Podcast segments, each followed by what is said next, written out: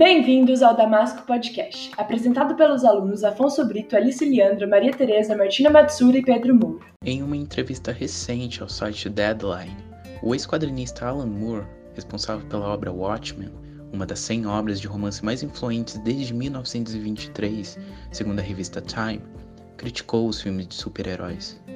Ele disse que esses tipos de personagens estão sendo consumidos por pessoas adultas para mantê-las afastadas da realidade despreocupadas com problemas sociais, problemas especialmente atrelados à discussão política.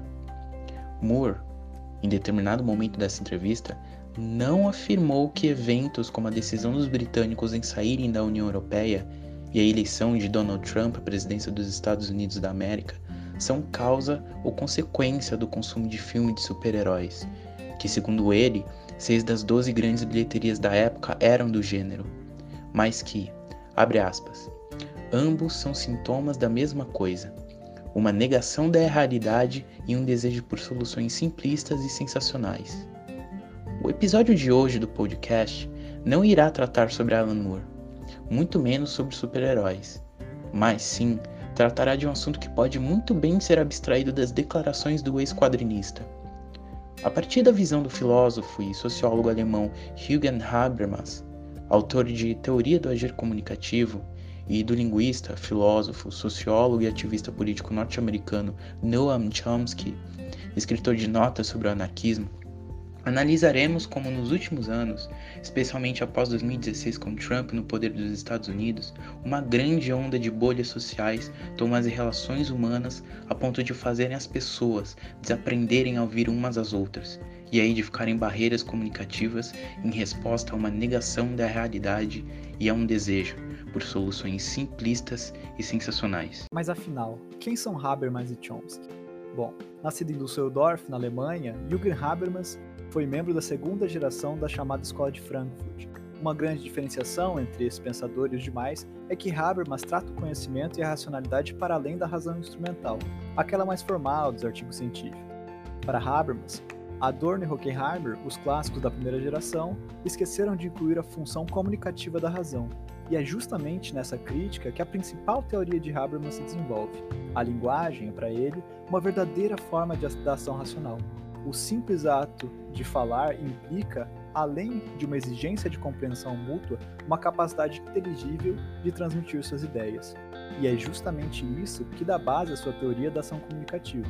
A partir desta, ele recupera o projeto emancipatório, emancipatório perdão, histórico a partir da luta pela democracia, e aqui não é qualquer democracia, mas sim a deliberativa, já que a base que ele toma para seus pressupostos é a base linguística, ou uma lógica dialogal. Esse alicerce é fundamental no entendimento de seu pensamento, uma vez que o intelectual diz que a racionalidade foi instrumentalizada, dividindo a vida social entre o mundo do sistema, uma esfera dominada pelo ordenamento, ou seja, pelas regras que regem as instituições como a família, as universidades, a igreja, etc., e o mundo da vida, onde encontramos o subjetivo, a vida pessoal dos indivíduos. Como essa separação coloca o mundo das regras acima do mundo é, subjetivo, não há espaço para a liberdade do sujeito, e porque a cada vez menos subjetividade, muito menos justiça. É por meio da deliberação inteligível, pelo discurso verídico, o diálogo sincero e a correção normativa, ou seja, devemos ser corretos no contexto, nas normas e nos valores, dentro da democracia deliberativa, que a liberdade, a justiça e assim a igualdade iriam ao encontro das pessoas. Trazendo para a questão principal, Habermas faz uma forte crítica aos processos eleitorais recentes em um especial dos Estados Unidos, pois esse se utiliza do enfraquecimento das estruturas que dão base a uma esfera pública capaz de realizar é, discussões de cunho político para se alavancar. Com a mobilização de grande parte do debate para os meios de comunicação, em especial as mídias sociais, ocorreu uma forte diminuição da participação popular, separando as pessoas em bolhas e intensificando os processos da polarização política. Agora falando um pouquinho do linguista Noam Chomsky, ele nasceu na Filadélfia em 1928 descende de israelitas e passou pelas universidades de Harvard, Pensilvânia e o Instituto de Tecnologia de Massachusetts, MIT. O autor é um grande ativista político e crítico da sociedade contemporânea, sendo o icônico representante do anarquismo. Sua visão dessa corrente distancia de uma perspectiva de causa vinda do senso comum, e como outros anarquistas, ele é contra estruturas organizacionais e institucionais, uma vez que todas elas podem se tornar autoritárias ou opressoras. Ele faz especificamente duras críticas aos Estados Unidos, que se vende como modelo de democracia para o mundo, mas que não é bem isso que acontece na realidade. Ele também vai apontar que o poder está ganhando mais importância do que a própria democracia, principalmente quando o Estado é minimizado com fins econômicos, ou seja, o setor privado ganha maior destaque e a democracia fica em segundo plano. Um de seus conceitos centrais está no aumento da visibilidade e destaque da esfera pública, ou seja, o local em que as pessoas podem colocar suas demandas e serem ouvidas de fato. Esse conceito de esfera pública não é sinônimo de estatal, a associação que é um erro comum, e é por meio dela que se pode romper a ordem de dominação vigente em prol da ordem do debate e da discussão.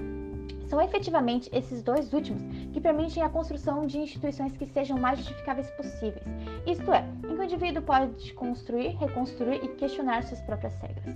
Nesse âmbito, Chomsky deposita importância na vontade do homem para a mudança pois, a partir do momento que ele se vê livre, sua percepção de si, dos outros e do seu modo de pensar, agir e se posicionar mudam. Mas, para que isso aconteça, devem ser criadas condições reais para o surgimento de cidadãos conscientes e uma forma social na qual a liberdade e a criatividade individual prevaleçam, sem opressão, dominação ou dogmas serem seguidos. Para ele, a justiça e a igualdade andariam em conjunto com o conceito de liberdade, já que, com os indivíduos se vendo livres de qualquer forma de dominação, constituiriam uma sociedade justa, onde a vontade da população é acatada e não existiria qualquer nível de hierarquia. Contudo, em nossa sociedade capitalista industrial, supostamente democrática, existe a tendência para a concentração de poder, como acontece em estados totalitários.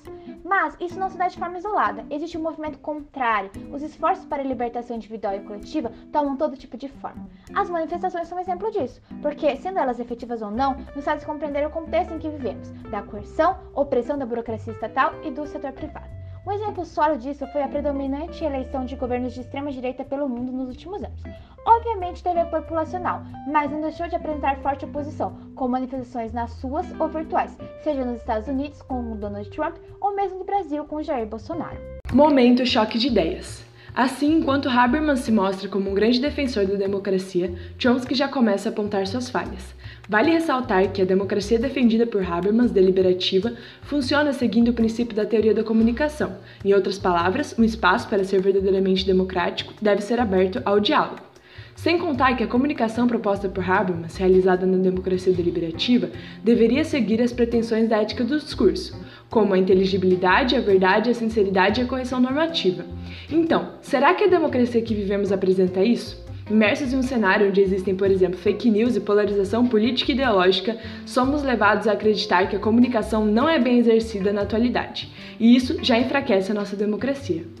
Chomsky ainda vai além. Ele se pergunta então se de fato haveria espaço para uma aplicação prática da democracia ideal. Sendo um anarquista declarado, Chomsky tem muitas críticas ao sistema democrático, em especial nas atuais condições em que ele se encontra. Com isso, voltamos para a temática central do nosso podcast, as eleições.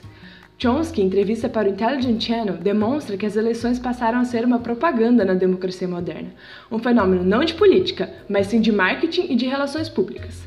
A teoria de Habermas acaba complementando ainda a crítica de Chomsky, visto que o que se percebe é que as problemáticas que identificamos na própria estrutura democrática são também refletidas para o contexto eleitoral, onde os políticos não apresentam projetos, mas sim vendem ideias, usando até de meios como fake news e sensacionalismo para propagar sua candidatura, se afastando nas próprias eleições do diálogo e do uso adequado da comunicação, que tem como princípio, por exemplo, a verdade.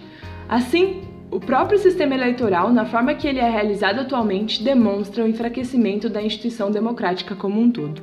Mas e aí, o que a gente faz com tudo isso?